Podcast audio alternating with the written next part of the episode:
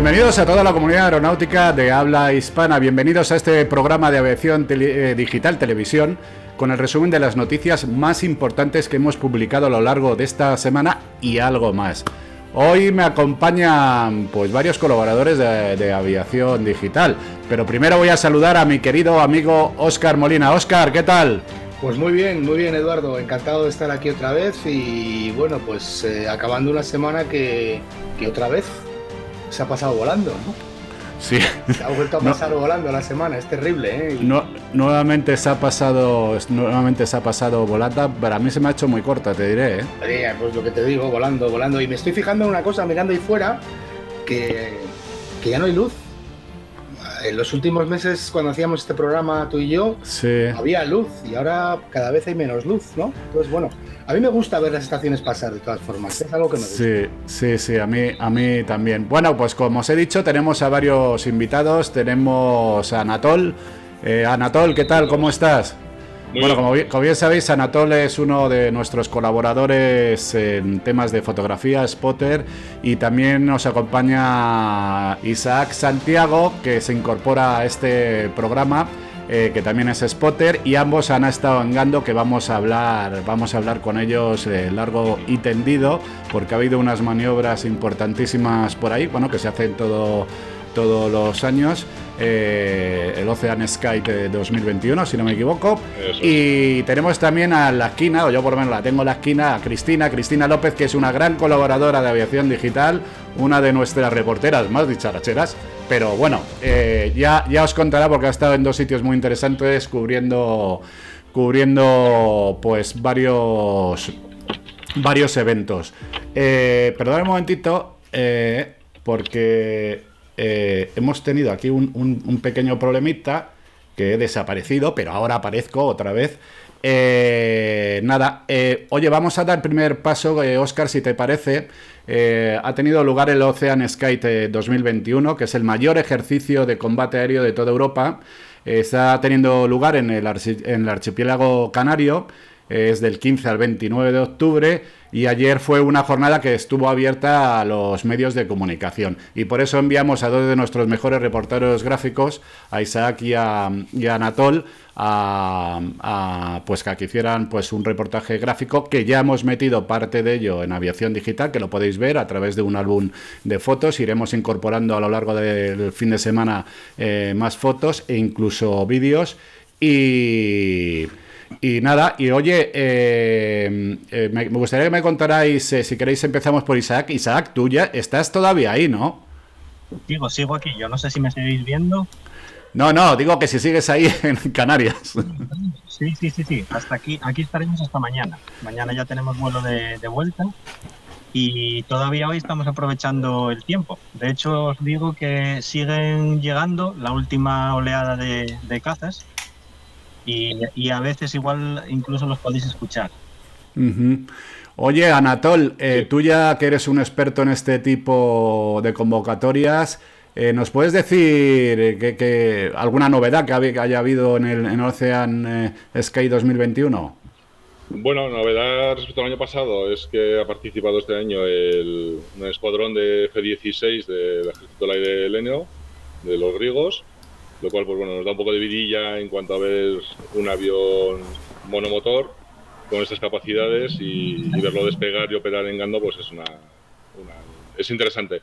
Y luego también se ha unido al, ejer, al ejercicio Ocean Sky el ejercicio EARC 21, que es de ejercicio de reabastecimiento en vuelo de aviones, que uh -huh. han partido desde, desde Lanzarote y han dado cobertura a los propios cazas de esta fantástica foto de, de Isaac en, ahí en la zona de, de, las Canarias. Me parece que estuvisteis dentro del avión, ¿no? Tomando fotografías. Sí, bueno, yo tuve la ocasión con otro grupo de, de reporteros gráficos y de videógrafos de estar ahí arriba en el A400M, en uno de los, de los Dumbo del ala 31 del Ejército del Aire, y poder ver esta parte de su ejercicio real, que es el repostaje a los, a los cazas. En este caso era a F-18 y a Eurofighters del Ejército del Aire Español los F-16 no se les podía dar desde, este, desde la 400M debido a que utilizan pértiga y no la, la, cesta y la manguera como habéis visto en el vídeo. Uh -huh. y luego tuvimos ya la parte más de prensa y más interesante para nosotros, que es la de bajar a 9.000 pies, abrir la rampa trasera y hacer ya foto aire-aire directa y limpia a los, a los cazas. Oye, Isaac, eh, ¿tú también estuviste dentro del avión? No, yo dentro de la 400 no estuve. Eh, estuve en el grupo en que nos hicieron una visita aparte de la base. Nos hicieron una pequeña demostración de, con el helicóptero del SAR en la playa. Luego nos llevaron al centro de control y bueno, pues nos, nos explicaron un poco el funcionamiento del centro, lo que hacen allí, eh, cómo se trabaja, las medidas de seguridad que tienen y luego pues en, algunos hangares pues nos mostraron aviones que había en mantenimiento. Y luego tuvimos una pequeña eh, charla con uno de los pilotos donde nos explicó pues eh, los equipamientos que llevan dentro del avión y distintas mm, tácticas o, consejos a la hora de, de, estar ahí arriba. Que bueno por mucho que se prepare en tierra, eh, una vez que se llega al escenario, casi siempre es diferente de, todo lo que se preparó. Oye, y cuéntanos, o sea, tú ahora mismo que estás en, eh, fuera de la base, entiendo, ¿no? Sí, bueno, si, si queréis os enseño dónde estoy. Sí, sí, sí. Bueno, esto es lo bueno que tiene el directo, por cierto. Que no he dicho que esto es en directo, o sea que puede pasar aquí cualquier cosa, Oscar. Sí, mira, estoy viendo yo, eh, como sabes, mi, primer trabajo como, piloto fue en Winter Canarias y, recuerdo ese paisaje perfectamente, ¿no? de, aquellos años. Bueno, oye, muy, muy interesante. Y ahí estás, veo, o sea, que estás en el perímetro de fuera del aeropuerto y es una zona que tenéis los spotters ya localizada con antelación para poder hacer este tipo de... para capturar las mejores imágenes. Eso es, aquí en la base, eh, según sea de mañana o tarde, eh, lógicamente el sol está de un lado de otro, y vamos moviéndonos para no tener contraluces y poder obtener las mejores fotos. Hay otra cosa que se me olvidó, eh, al grupo de, tierra nos también nos llevaron al AWACS y nos lo enseñaron por dentro. No todas las partes, por ejemplo la cabina no entramos, pero el resto sí y uno de, sus tripulantes nos explicó también cómo trabajaban. Muy interesante. Eh, Anatol, sí. siempre hay alguna anécdota por ahí. Siempre.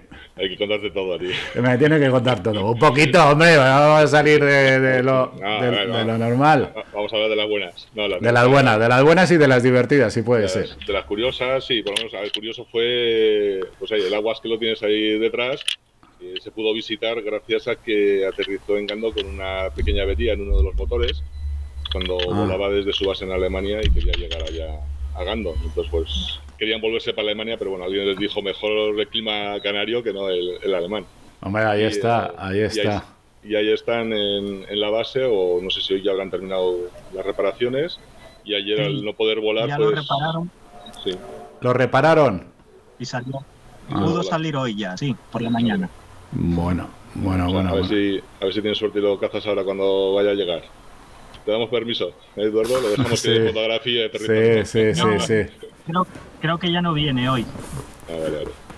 Bueno. Eh, y nada, pues eso, eh, al final el tema de seguridad en vuelo, ¿no? El safety first, pues eh, hace que, pues, que aviones como este tipo que, se queden parados, aunque sí han podido volar unas horas más y no van a arriesgar a nadie, ni al avión, ni a las personas que van dentro. Oye, Anatol, tú sí estuviste dentro del A400M.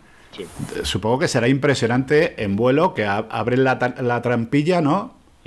Y os ponéis ahí a hacer locas, eh, digo, hacer fotos como locos, pero supongo que llevaréis arneses, ¿no? O algo. Eh, sí, a ver, de, todos los que vamos en el avión, al grupo de prensa que nos suben en el avión, que suelen estar en torno con civiles y militares, andamos en torno a veintitantas personas. en lo que es la rampa solo están, eh, este año seis personas en dos turnos, seis más seis esas 12 personas sí han estado con un arnés enganchados al, a la base, al suelo de, la, de la bodega de la 400 y no les dejaban pasar de la línea del eje de la rampa.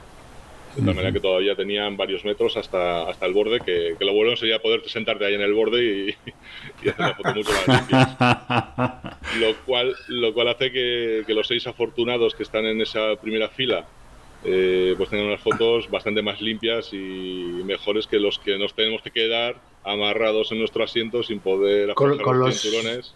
Con los pies colgando, ¿no? Te hubiera gustado quedarte a ti. Esa es la que intentaré algún día, a ver si me dejan. de momento sí he tenido la suerte de estar en, en rampa y con arnés. Estuve hace dos años en el Hércules, la última vez que el Hércules participó en el Ocean Sky. Qué chulo, qué chulo. Anatol, eh, yo ya que hablas del Hércules y que probaste Sí. los dos, tanto el A400 como el Hércules, sí. es que justamente hoy hablaba con, con un spotter de aquí de la base, que también estuvo varios años arriba en el avión, y decía que era mucho más cómodo para hacer fotos el Hércules que el, que el A400, que en el A400 los aviones quedaban demasiado abajo. Y entonces que quizás por eso obligaba a la gente a estar mucho más tiempo de pie. Eh, ocultando la visión a los que a los que están detrás. Sí, sí, eso, eso es cierto. Eh, sí que lo vi el primer año en el Hércules. Yo participé en la segunda, en el segundo ciclo de rampa. Entonces sí que vi como en el primero la gente estaba sentada y allí no se movía. Y, en- y yo cuando estuve, pues las fotos las pude hacer bastante limpias porque realmente el avión volaba muy cerca del nivel de vuelo del, del Hércules. ¿no? Pues volaban los dos prácticamente paral- paralelos. Este es, el, este es el Hércules. Pues volaba el F-18 un pelín por debajo de la cota, pero las fotos sí salían bastante planas. En cambio, con las turbulencias que tiene la 400, que son bastantes más de las que genera el Hércules, eso obliga a que, a que los F-18, los Eurofighter vayan a una cota mucho más baja. Por mucho que se arrimen al avión, tú como fotógrafo estás por encima y lógicamente tienes que buscar un ángulo de, de imagen mucho más, más bajo, ¿no? Con mayor ataque, digamos. Y ahí pasa que luego los que estamos detrás, agarrados ahí al, al, al transportín con los arneses, bueno, con los arneses, con los cinturones, que no nos podemos casi ni mover, pues nos dediquemos a llamar de todo a los que se ponen de pies en, en la primera línea, que hacen su trabajo. Y en frío lo comprendemos, pero allá arriba y en caliente, pues a alguno le apetecería darle una patada a alguien y tirarlo rampa para abajo. Pero bueno, al final todos vamos Eh. a lo mismo y pues mira, de de veintitantos que, que seis, bueno, en este caso 12 personas hayan podido estar en la rampa, pues mira, suerte para ellos y los demás, pues algo hemos hecho. Una fotillo por ya tienes, Eduardo, te manda alguna. Que pude así sacar de mala manera, sacando el brazo con el móvil, porque ya la cámara. Hubo un momento que dije, ¿para qué voy a seguir? Si, si lo único que saco son sombras. No, pero es la pelea de todos. Al final, si es- cuanto más atrás estás en el avión, pues peor lo tienes. Cuanto más cerca de la rampa, aunque estés sentado y atado, pues bueno, siempre tienes algún huequillo en el que, en el que puedas hacer. Pero sí es verdad que, que vuelan más, bajo- más bajo. Incluso en el propio refueling, la manguera la tiene mucho más larga. Porque las turbulencias de la 400 deben ser brutales. Brutales, sí, sí. Eso dicen, sí. Pero luego es mucho mejor avión, ¿eh? La verdad es que se vuela más cómodo, el sonido es menor en la, en la bodega, las capacidades que tiene la 400 no tienen nada que ver con las que tenía el, el, el Hércules. Bueno, oye, pues muchísimas gracias a ambos, muchísimas gracias por el trabajo que estáis haciendo, eh, fantásticas las fotos, eh, vuelvo a repetir que las vais a poder, vais a poder disfrutar de ellas eh, a lo largo del fin de semana. Ya hay un primer bloque de imágenes que lo tenéis en aviación digital y poco a poco iremos subiendo tanto imágenes como, como vídeo. Pues nada, oye, os dejamos ya tranquilitos, que supongo que tendréis ganas de descansar. Bueno, Isaac está ahí a pie de cañón, ya nos contarás cómo acaba el tema. La cámara otra vez, así que Bueno, pues nada, oye, pues muchísimas gracias y nos vemos pronto. De nada, muy bien. vosotros. pues, Un saludo. Gracias, un saludo a todos. Hasta luego. Hasta luego. Hasta luego. Bueno, chicos, súper interesante todo esto, ¿eh? Mm. ¿No nos Qué parece? suerte, qué suerte lo de poder subir a la 400. Bueno, y a mí, a mí lo que me lo que me parece esto esta- este tipo de cosas, estoy intentando ponerme con la cámara bien, ¿sabes? Que no, si llevas no- todo el programa que se te ve media cara nada más. Bueno, eh, aquí no, no, si es que soy piloto, que no soy coño. Pero bueno, Vale, que no, es muy interesante todo lo, todo lo que hablan. A mí me parece fantástico. Yo con Anatol, que de vez en cuando cuando viene aquí por Madrid, eh, le cojo para que me enseñe algo de fotografía, que me parece un mundo alucinante, pero ya lo que es la fotografía eh, en este... mm, eh, la fotografía especializada en, en aviación es, es más complicada, ¿no? Porque estamos hablando de, de, de aviones en movimiento y, bueno, pero sí, sí que hay cierta rivalidad, ¿no? Lo comentaba Anatol, que me ha parecido muy interesante eh, cuando están dentro del avión para que la gente se aparte, pero claro, que la gente se aparte en un avión que tiene la compuerta de atrás abierta. Sí, ¿no? ¿Y el ancho del avión cuánto será? O sea, pues, eh, quiero decir, o sea, que no es, es, un espacio reducido, ¿no? A mí me ha llamado la atención una cosa que, a ver, eh, bueno, yo entiendo que, que la mayoría de, de, de nuestros, de nuestros seguidores pues son si no profesionales, aficionados a la aviación, ¿no? Entonces saben que pues, estoy, me refiero a la turbulencia, la turbulencia de la que hablaban, ¿no? eh, la turbulencia, para, el, para los pocos que, o ninguno que no lo sepa que esté escuchando nuestro programa, la, la, turbulencia de la que hablan es la que genera cualquier avión por tener sustentación, es la turbulencia de estela, ¿no? La estela que deja un avión mientras vuela, pues, pues eh, se llama turbulencia de estela, ¿no?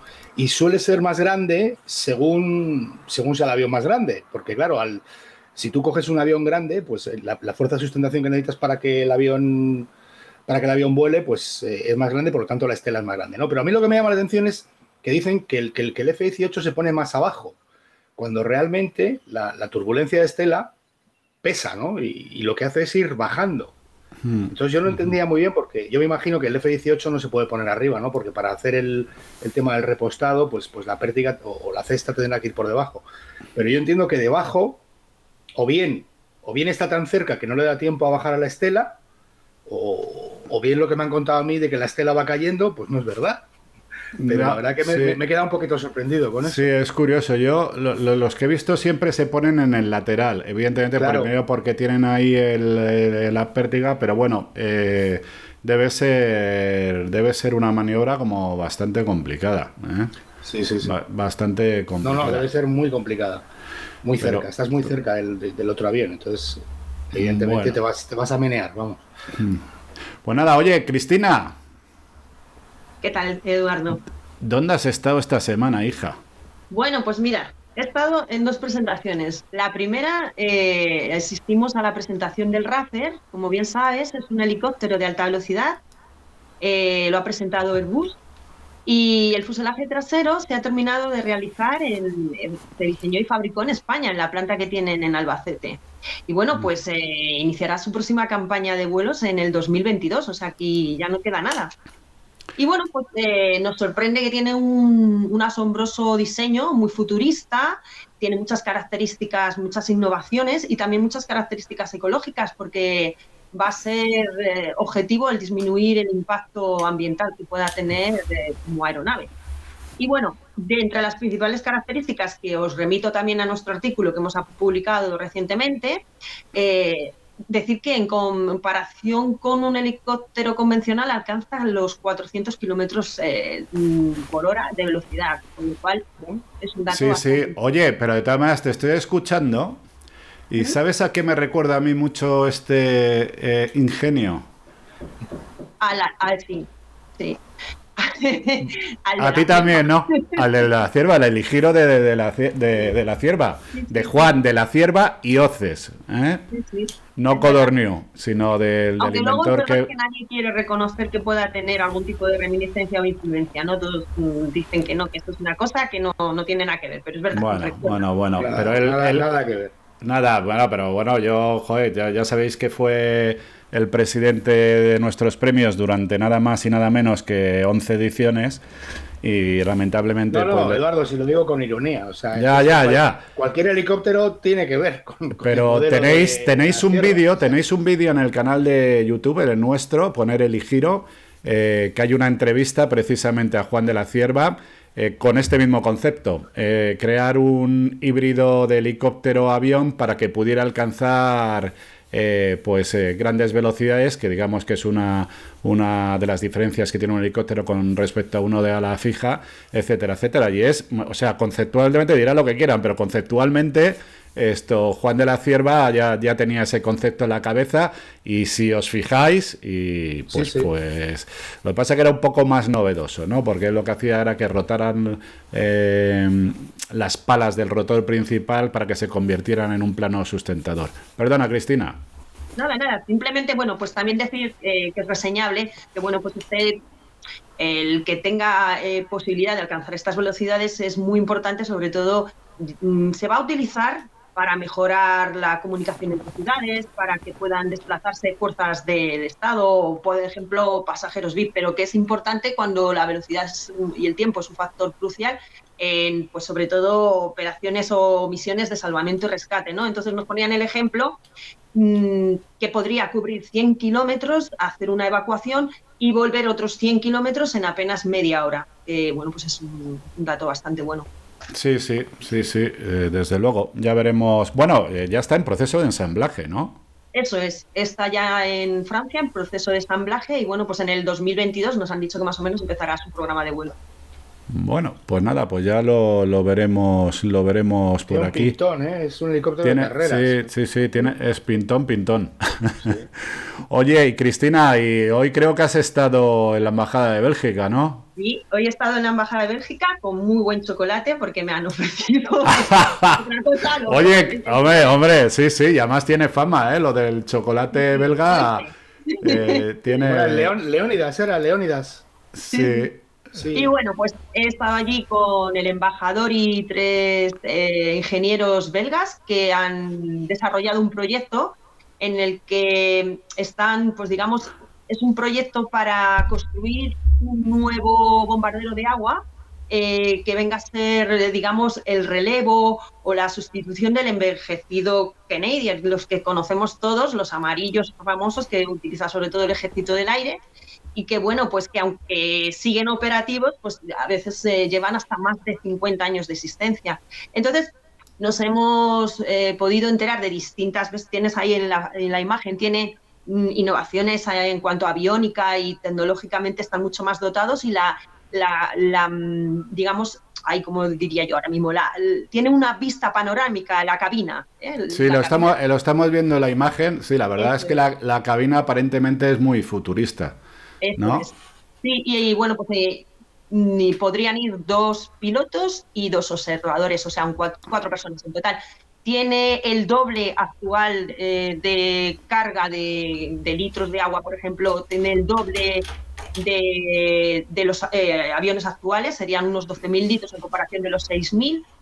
Se ha hecho en unos materiales que permiten aligerar el digamos, el peso para darle más eficiencia y bueno, pues tiene una serie de características, a ah, también sobre todo se ha reseñado eh, que puede mm, sustentarse sobre el agua sin necesidad de, de, digamos, adentrarse para que pueda el avión no sufrir los daños que, produce la salina y además los pilotos tener más seguridad al hacer esa maniobra. Entonces, bueno, de momento eh, es una, una opción atractiva para futuros eh, compradores, aunque todavía está pendiente de la aprobación eh, de un presupuesto de la Unión Europea y no sabemos si se apostará por, esta fórmula o más por eh, lo que ya conocemos anteriormente que siempre ha sido o ha funcionado a manos de los Canadian. Entonces, ahora mismo esto está en juego y el futuro del Siegel, pues de momento yo creo que continúa en el aire. Nunca mejor dicho. Bueno, no deja de ser un proyecto. Creo que has podido entrevistar a uno de los ingenieros. Si os parece, voy a poner la entrevista que ha hecho Cristina. So the first advantage is the security of the pilot and security for the material with the hydrofoils. So hydrofoils are like uh, small wings that go in the water mm-hmm. and that lift the, the aircraft above the water when it is taking the water on the lake or on the sea. That's very important because uh, in the existing uh, aircraft they have to land on the water like a, a seaplane and they have to um, uh, there is a lot of damage on, on the aircraft mm-hmm. and a lot of problems of security for, the pilots. There, there has been a, a, lot of accidents with these aircraft. Uh, other assets is that um, we, we, we have much more capacity than the existing amphibious aircraft. We have 12,000 liters per pass on a lake or on the sea, so we can drop, drop much more uh, water on the fire. It's much more efficient um, to have more water on the fire mm-hmm. uh, than, than the existing uh, amphibious aircraft. Then we have other assets like we use composite material, we have retractable landing gears, uh, we have a cockpit with panoramic view. Um, we have uh, digital. Bueno, total, que resumiendo, que va a ser el avión del futuro, pero que eso, que está muy en el aire todo. Eh, yo entiendo las capacidades, hace, insiste mucho en el tema del safety, de la seguridad en, en la operación, de su capacidad, del tema de los automatismos, etcétera, etcétera. Pero vamos, yo lo veo más dirigido a fondos europeos, no sé por qué. Sí. ¿No? Oscar, ¿qué te parece? Sí. ¿A ti te gusta el Me diseño? gusta, me parece una pasada. El avión es bonito, el avión, además, bueno, o sea, si es que además para que para apagar fuegos lleva el doble de agua, no me digas más, ¿no? O sea, eh, y luego eh, me- lo que ha dicho Cristina, ¿no? La cabina panorámica me ha parecido súper interesante, porque bueno, yo nunca he apagado fuegos, pero, pero cuando he visto esa cabina estaba pensando en la cabina de un, de un Canadair de uno de estos otros aviones que, que- que imagino que, claro, serán tendrás una, una visión muy limitada, ¿no? Esta es una cabina, pues parecía la de un caza, ¿no? Que está encima del, encima del fuselaje y tienes una visión panorámica, yo creo que ayudará muchísimo. Y, y bueno, pues, pues eh, bienvenido sea, ¿no? Aunque yo pienso como tú, Eduardo, ¿no? Que está un poquito pues vendiendo el producto, lo cual es su obligación, a fin de cuentas, ¿eh? O sea, que me Sí, parece sí, sí, fenomenal. también. ¿eh? También, también estoy totalmente, estoy totalmente de acuerdo. Ahora, yo que sí que he hecho tema de extinción de incendios, no me imagino un avión así. ¿Por qué? Cuéntanos. No sé, ¿eh? No sé, no, una cabina. Primero, no me gustan, como bien sabes, no me gustan tanto automatismo en un avión. Pero si tiene un side stick, sí. Eduardo, lo puedes volar tú. Buf. Ya, nada, no, no, no me. Ah. Ese tipo de cosas, nada. Yo soy, nada, yo soy viejo. no, eres tío. un Yo reaccionario, yo- es lo que eres, un reaccionario. Bueno, también, sí, sí, siempre, siempre he sido reaccionario. Si no, ya me dirás tú. ¿Eh? Vamos, pero bueno, eh, es lo que, lo que hay, es lo que pienso. Es que, es que no me imagino, Oscar, no me imagino ahí en una cabina de estas de tercera generación apagando un fuego cuando todo eso es mucho tema No, yo, yo manual, no, no me imagino ¿sabes? apagando un fuego, para empezar. Vale. Pero Bueno. si tuviera que apagar un fuego, me gusta más esa cabina, fíjate, me gusta más. Bueno, oye, pues nada, yo no te, no te creas que me he quedado con los brazos cruzados esta me semana, ¿eh? imagino. Bueno, no eres tú. O sea, bueno, bueno, bueno, bueno. Si te cuento toda la historia que he tenido. Cuenta. Mira, al final te voy a decir lo interesante. Vale. Es esta foto. Ahí va. Oh, este- estás guapísimo de enero. Ay, no, perdona, que no eres tú. No, no, no, yo no. Es el, el embajador de Emiratos Hombre. Árabes que ha estado en una visita muy importante que yo creo en los medios especializados se le ha dado muy poca cobertura. Sí. Eh, nosotros por circunstancias, porque dentro de los servicios de aviación digital también está el tema gráfico y, y- y- y, bueno, de vez en cuando nos contratan para cubrir ciertos eventos vinculados con el tema aeronáutico.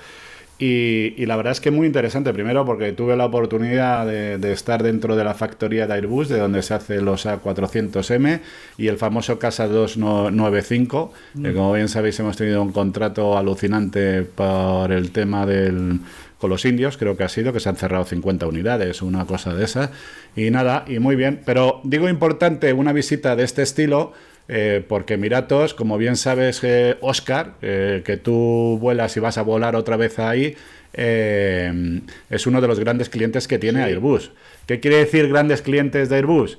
Que da mucho trabajo a las factorías que tenemos aquí en. España. Por eso yo, yo, yo por eso creo que no, Cristina, que es importante. Claro, sí, O sea, este tipo de visitas que lo ha organizado la Junta Andalucía con muy buen criterio, eh, pues ha recorrido todo, todo ha sido como muy empresarial, ¿sabes? Eh, el, el embajador escuchando ideas y tal, porque Emiratos, eh, una de las cosas que quiere hacer, sabe que una de sus principales fuentes de energía es el petróleo, pero el petróleo es algo finito. Entonces, ¿qué están haciendo? Están buscando nuevas, eh, nuevos negocios eh, para un futuro, para no tener que depender tanto del petróleo, que cada vez depende menos, ¿no? Quizás uno de los ejemplos, ¿no, Oscar, sea la aviación. Bueno, no hay duda. O sea, ahí eh, está Emirates y Etihad, que, bueno, Em- Emirates eh, tiene, no sé si son 200 a 380, no, no me acuerdo cuántos... 115. eh, eh, Si te parecen pocos, pues me 100. Sí, no, no. 115 a, a 380, o sea, es una... Yo siempre he diferenciado, eh, Oscar y Cristina, entre... O sea, hay compañías eh, domésticas, hay compañías regionales, regionales, digamos, en el ámbito europeo, hay compañías internacionales y hay compañías globales que abarcan todo el mundo. Y yo creo que Emirates es una de esas compañías junto con la Turkish, que yo creo que también es, otra compañía de ese estilo, pero no cabe duda de que es una es súper importante esta, esta visita. ¿eh? Pero bueno, eh, eso es una anécdota de una de las cosas que he hecho. Otra de las cosas que he hecho que está hoy, mientras que Cristina estaba cubriendo lo de la Embajada de Bélgica, eh, ha dado una rueda de prensa ala eh, pues para hablar un poco de las perspectivas para, este invierno y cómo ha ido el cómo ha ido la campaña, digamos, de, eh, verano. Eh, vamos a ver. está con Javier Gándara.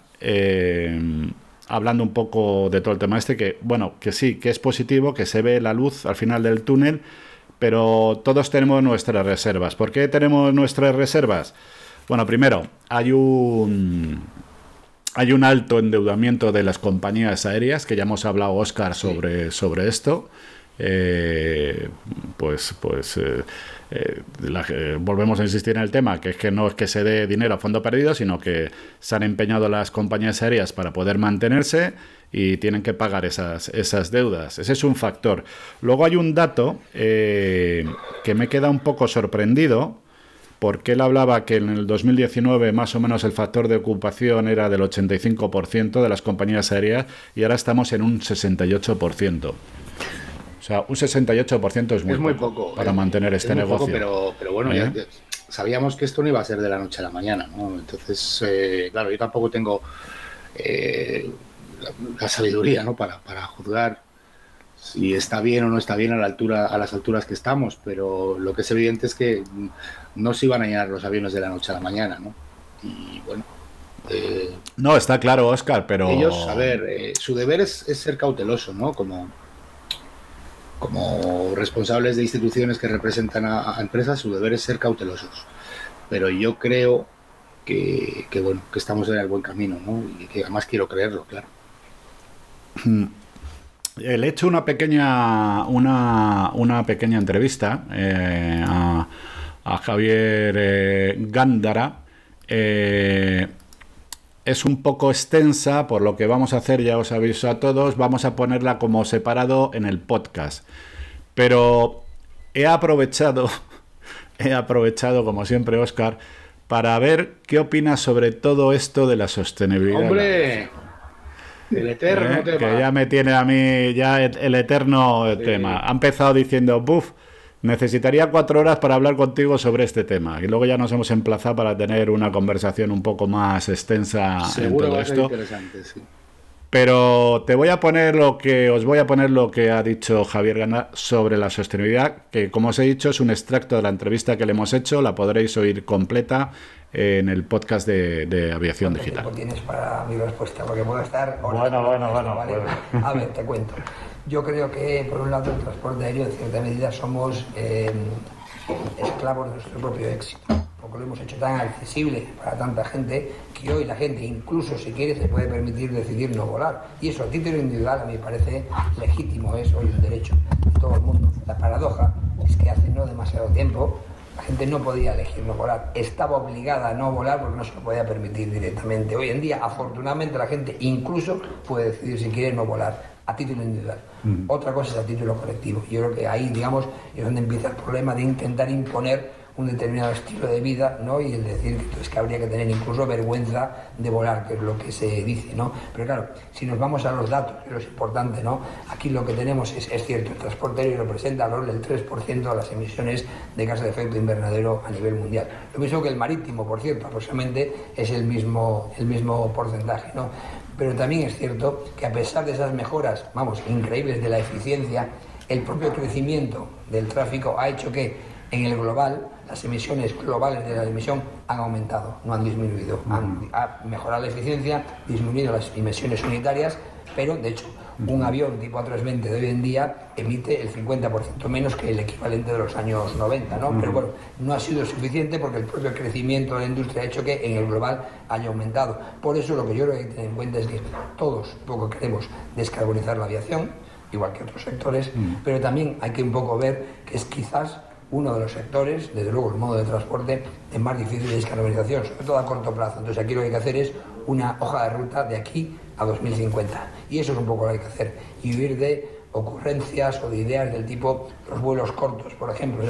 En España los vuelos cortos, que tienen eh, una alternativa de tren de alta velocidad de menos de tres horas, apenas representan el 0,9% de las emisiones de aviación comercial en España. O sea que realmente Ojalá fuese tan fácil como quitar los vuelos cortos. Desafortunadamente es bastante más difícil. Por eso lo que nosotros decimos es que nosotros tenemos una hoja de ruta con cuatro pilares. El primero tecnológico, que es ver a ver cómo se desarrollan los aviones, digamos, de propulsión alternativa o eléctricos, híbridos o con hidrógeno, que no van a ser una realidad al menos hasta 2035, 2040, o sea que tiene bastante recorrido y probablemente solo se pueden utilizar para los vuelos cortos y medios, pero no para de pasaje. Segundo pilar, segundo pilar, el tema de mejoras operacionales y la infraestructura, y ahí está el Cielo Único Europeo. O sea, el Cielo Único Europeo, lo ha dicho Eurocontrol y la Comisión, podría ahorrar el 10% de las emisiones de aviación comercial en toda Europa. Estamos hablando de un 0,9% de las de España frente a un 10% de las de toda Europa. Entonces, es momento ya de si realmente para la Comisión Europea y los Estados miembros tan importante el medio ambiente, que cojan el toro por los cuernos y resuelvan ese problema, que no es tecnológico, la parte tecnológica está resuelta, sino que es un problema político, de soberanía y social.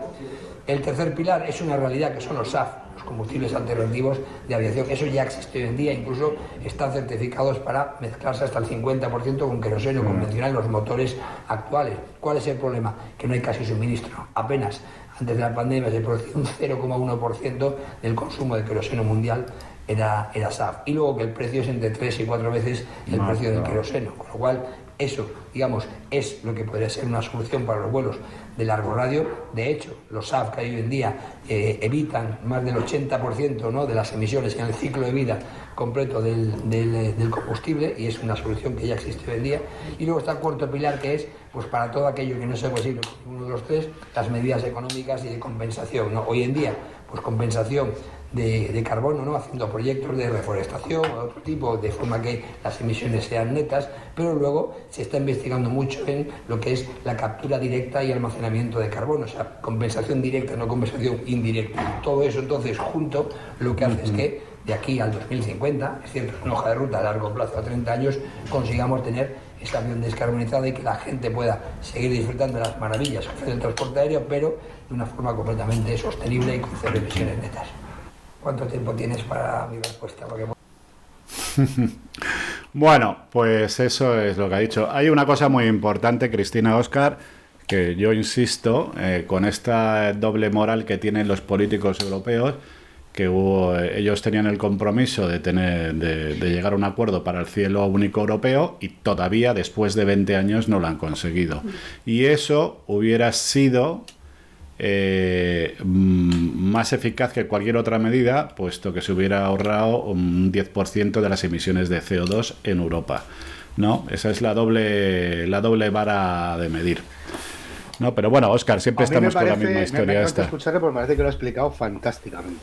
Fantásticamente. Eh, ha hecho una primera incursión en un terreno, aunque luego se ha salido, en el que a mí me hubiera gustado escucharle más, pero bueno, entiendo que por su posición no puede, ¿no? Que es eso de el terreno del, del, ámbito personal, ¿no? de, la, de la, acción, la elección personal de, de la gente, ¿no? Eh, de, avergonzarse y es que, bueno, es terrible porque todas estas modas, todos estos hashtags volátiles que hay por ahí lo invaden todo, ¿no? Y tratan de invadir un poco, pues, la, la capacidad de decisión de las personas y, su corrección a la hora de actuar me parece lamentable, ¿no? Y luego, por otro lado, o sea, las ocurrencias, ¿no? O sea, vamos a quitar, es que cuando se mete. Sí, él, él hablaba, él ha dicho lo de las ocurrencias, además. cuando se mete la política en este tipo de cosas y lo que se busca es hacer, hacer hashtags, hacer etiquetas, pues se dicen estas bobadas. Vamos a quitar los vuelos cortos. Pues mira, ahí tienes la realidad. Esto es lo que contamina los vuelos cortos, ¿no? Entonces, eh, me parece que, que, ciertas cosas hay que dejarlas eh, en manos de gente seria y preparada. Totalmente de acuerdo. Cristina, ¿tienes alguna opinión al respecto? Pues sí, estoy totalmente de acuerdo con lo que ha dicho nuestro compañero y es verdad que hay ciertas opiniones que hay que tener siempre mucho cuidado antes de vertirlas y, sobre todo pues concienciar que el futuro de la aviación, ya sean largos o, los vuelos cortos está ahí y no, no se puede prescindir. Eh, es una cosa que, que, tiene que perdurar. Entonces, bueno, pues buscar otras medidas. Lo del cielo único es verdad que llevan años y años y años y no se consigue llegar a un acuerdo. Entonces, bueno, pues quizás a lo mejor eh, dedicar los esfuerzos a otras, otras cosas como estos que han quedado un poco por el camino. Que se apliquen el cuento los políticos. ¿No? Pero bueno, oye, pues ya vamos con la última noticia que creo que sí que ha sido relevante, que no sé si Oscar, Cristina, eh, habéis leído la noticia en aviación digital que Mark Faulkner, que era el piloto de pruebas de Boeing del 737 MAX, eh, pues está se enfrenta a una pena de 20 años eh, por, por, mentir. Pues nada, pues por, por mentir a la autoridad aeronáutica eh, el trasfondo de todo esto, vamos a ver, es como siempre, es un trasfondo económico. ¿Vale? Eh, el, ¿Qué pasó con todo esto? Cuando, cuando pusieron el sistema este del, del MCAS, eh, el MCAS tenía que haber funcionado en un margen de velocidades. ¿Vale? Luego él se dio cuenta, presuntamente, aquí hablamos presuntamente, de que el MCAS, eh, en unas pruebas que hizo con el simulador, y el tema es que hay constatación de que él se dio cuenta, estaba entrando a bajas velocidades. Y sobre todo en fases críticas como puede ser el aterrizaje y el despegue. Y, y, esta información eh, la ocultó.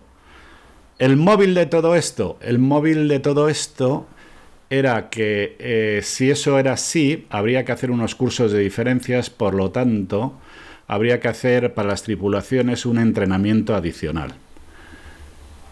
Detrás de todo ese entrenamiento adicional, Boeing tenía una serie de penalizaciones si esto fuera así.